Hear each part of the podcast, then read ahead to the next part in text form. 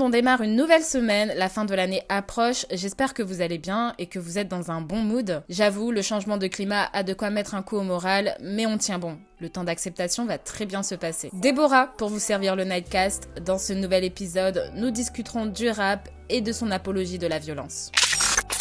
Je suis toujours sous le choc de la mort du rappeur américain Takeoff. Pour ceux qui ne connaissent pas, il faisait partie du groupe Migos. Il était le plus discret et le plus calme des trois. Et comme l'expression le dit si bien, les meilleurs partent toujours les premiers. Ce 1er novembre, Takeoff, de son vrai nom Kirchnick Ball, décède d'une balle perdue à l'issue d'une partie de dé. L'autopsie révèle qu'il est mort des suites de plusieurs blessures à la tête, au torse et au bras.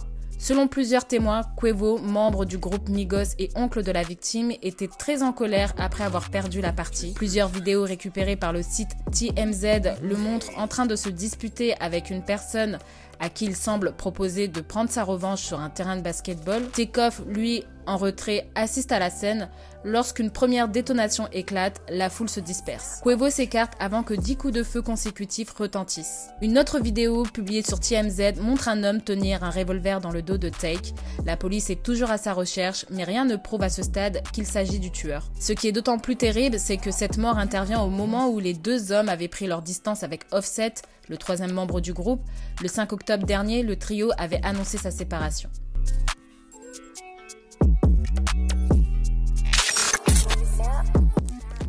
Takeoff était talentueux et a joué un rôle dans le renouvellement de la scène rap tout au long des années 2010.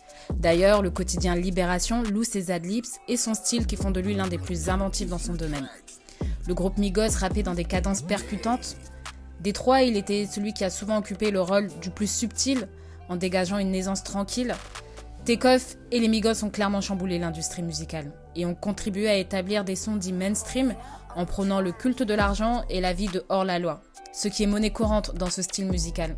En réalité, ça existe depuis le début du rap. Né dans le Bronx, dans un milieu social où l'inégalité, la violence, la débrouille sont le train de vie quotidien de ces personnes en marge de la société, ces habitants ont utilisé la musique pour exprimer leur révolte, notamment due aux violences policières, et c'est dans ces conditions que le rap voit le jour.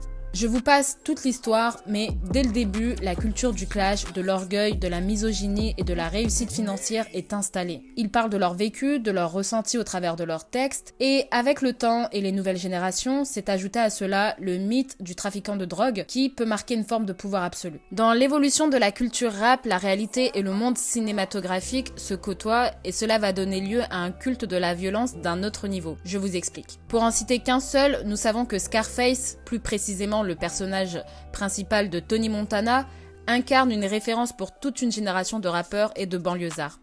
Les rappeurs sont principalement originaires de quartiers populaires dans lesquels la drogue est pour beaucoup de jeunes l'une des premières possibilités de se faire de la monnaie, mais on le sait tous qu'il y a des risques à revendre ces choses. Et Tony Montana est la référence même de cet émigré cubain qui vit le rêve américain grâce au trafic de drogue.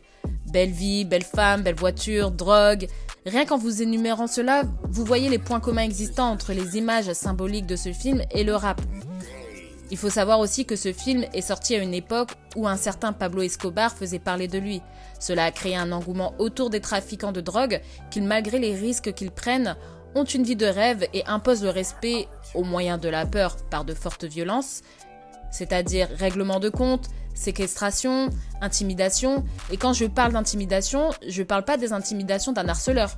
Je te parle de celles où on te coupe le pouce et ça l'envoie à ton pote histoire de dire t'as compris ou pas? La frontière entre la réalité et le cinéma est fine, parfois invisible. Dans les années 80, malgré les mauvaises critiques, le film devient rapidement un film culte auprès des jeunes des quartiers populaires. Ce qui se passe, c'est que nous avons des jeunes qui ont grandi dans un environnement hostile et ils ont des références cinématographiques aux histoires tout aussi hostiles. Et le fait qu'il y ait une réalité à ce mythe comme Escobar, El Chapo et j'en passe, cela fait rêver certaines personnes parce qu'ils s'identifient à eux du style on se comprend, on a besoin de se débrouiller.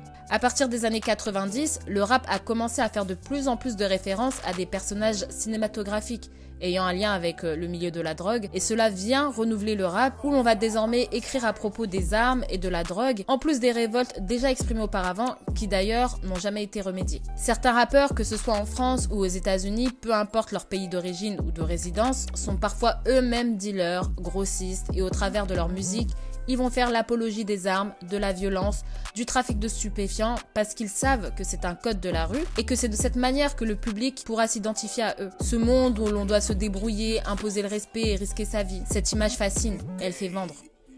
Et les rappeurs ont compris cela. Il existe aussi des rappeurs qui n'ont jamais connu de vie difficile, mais qui vont se donner une image de revendeur, d'une personne respectée dans la rue, alors que pas du tout. Personne ne les connaît, mais ils savent que cela va plaire et que cela va leur donner, comme on dit désormais, une street crédibilité parce que malheureusement le rap est associé à la violence et l'en dissocier c'est compliqué de par les rappeurs eux-mêmes qui nourrissent ce culte de la violence. Je ne dirais pas que le rap est la cause principale des violences au sein d'un milieu social. Il y a d'autres facteurs sociétaux qui ont créé ce climat de violence, c'est juste que cette culture n'aide pas. Elle n'aide pas les jeunes à réellement s'en sortir, à moins de se voiler la face, de ne pas réaliser que tout cela ne mène à rien. La culture nourrit des jeunes qui n'ont pas conscience que malgré l'endroit d'où ils viennent, ils peuvent s'en sortir loin des business illégaux qui vous apportent que des problèmes.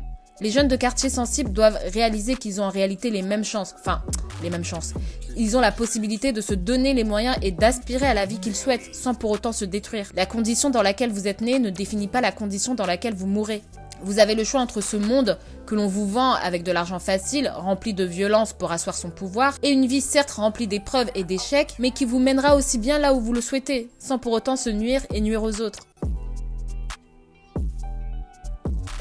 Certains prennent trop au sérieux les films qu'ils regardent ou les musiques qu'ils écoutent et se laissent séduire facilement par ce style de vie qui finissent par reproduire en espérant gagner un statut, en espérant obtenir le pouvoir ou la richesse, ce qui pousse des personnes à commettre l'irréparable. Takeoff, PNB Rock, Bob Smoke, Nipsey Hussle et bien d'autres ont été tués par balle par des membres de gangs qui sont au centre même de cette culture de violence au sein du rap. Puis arrêtez d'encourager cette mentalité de criminel, parce qu'après vous n'avez plus de rappeurs. D'ailleurs, certains rappeurs en vie regrettent leurs textes, à l'instar de Waka Flocka, trop influencé de son point de vue par son train de vie de l'époque. Le rappeur français Desporuti incite les jeunes, je cite, à décrocher les posters de Scarface, ce fils de pip, entraîne les petits de la Tesse. Quand on mûrit, on comprend vite que cette vie-là est un mensonge, que la violence ne résout rien du tout. Surtout quand vous êtes riche, s'il vous plaît.